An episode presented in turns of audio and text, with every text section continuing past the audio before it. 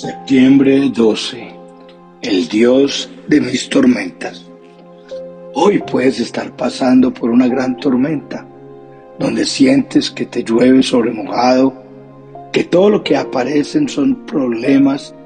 Es por eso que el día de hoy quiero que tengamos un encuentro con Dios. Sí, en medio de las tormentas de la vida. Proverbios 10:25 dice, pasa la tormenta y desaparece el malvado, pero el justo permanece firme para siempre.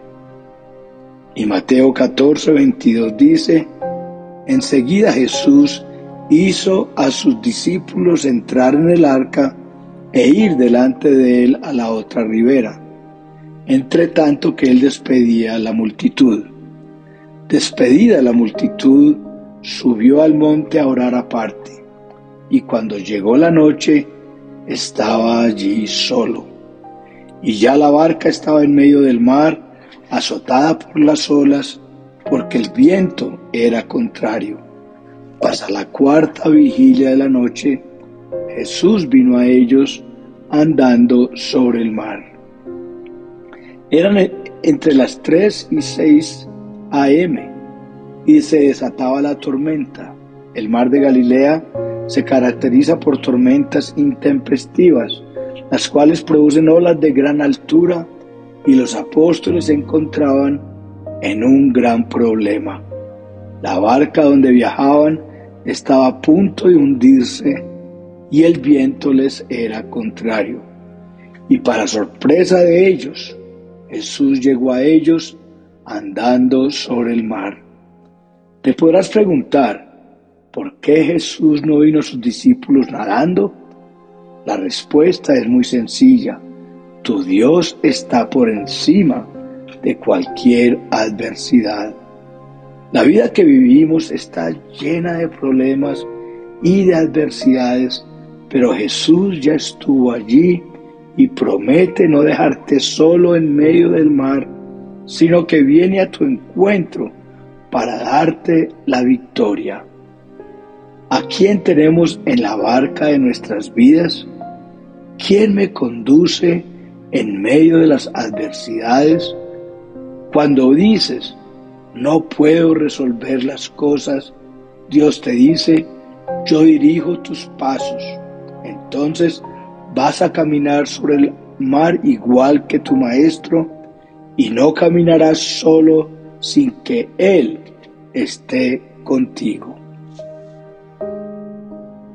Versículo 26 dice, los discípulos, viéndole andar sobre el mar, se turbaron, diciendo, un fantasma, y dieron voces de miedo.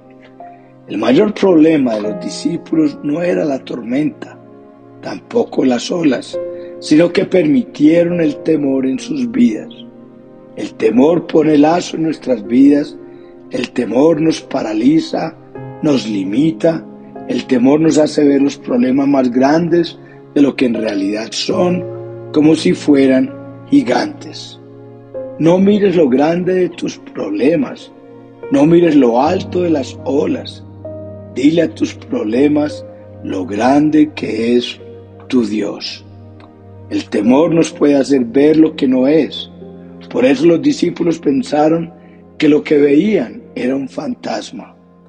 Pero cuando escuchas a Dios leyendo su palabra, te familiarizas con la voz de Dios y aprendes a discernir cuándo es Él quien te habla.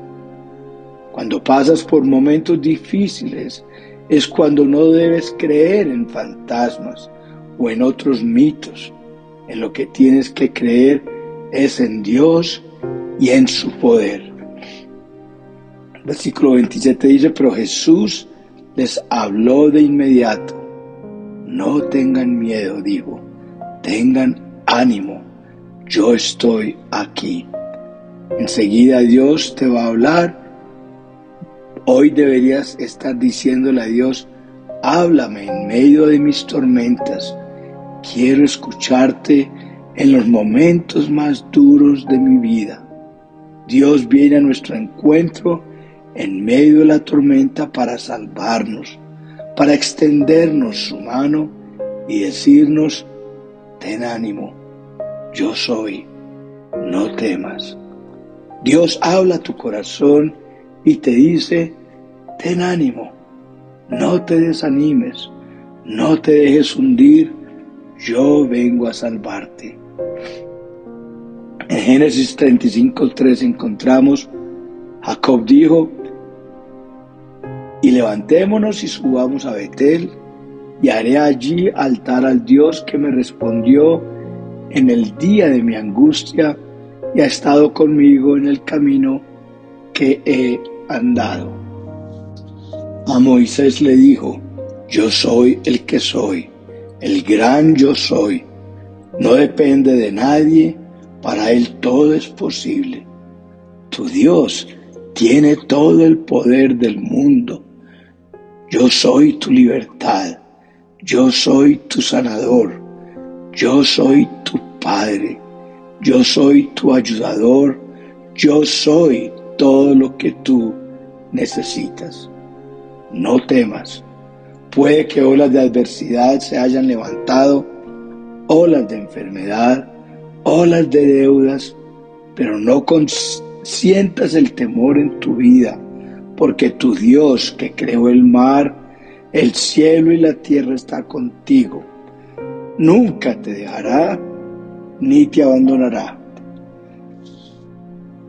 Entonces le respondió Pedro y dijo, Señor, si eres tú, manda que vaya a ti sobre las aguas.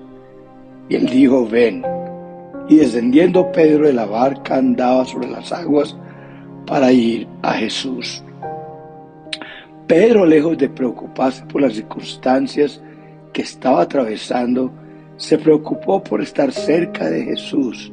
Apenas se dio cuenta que era Él y fue por eso que decidió andar sobre las aguas con Jesús.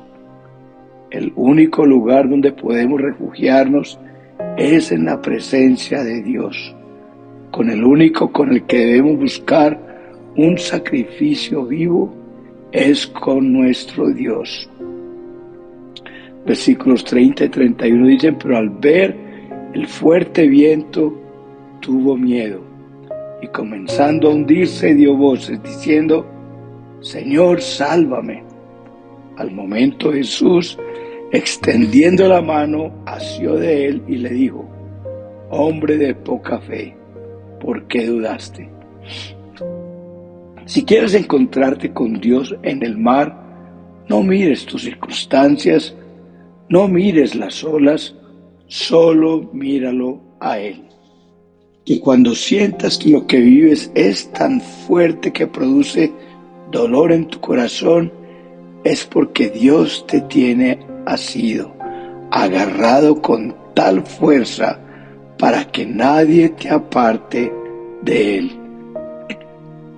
Y cuando ellos subieron a la barca, se calmó el viento.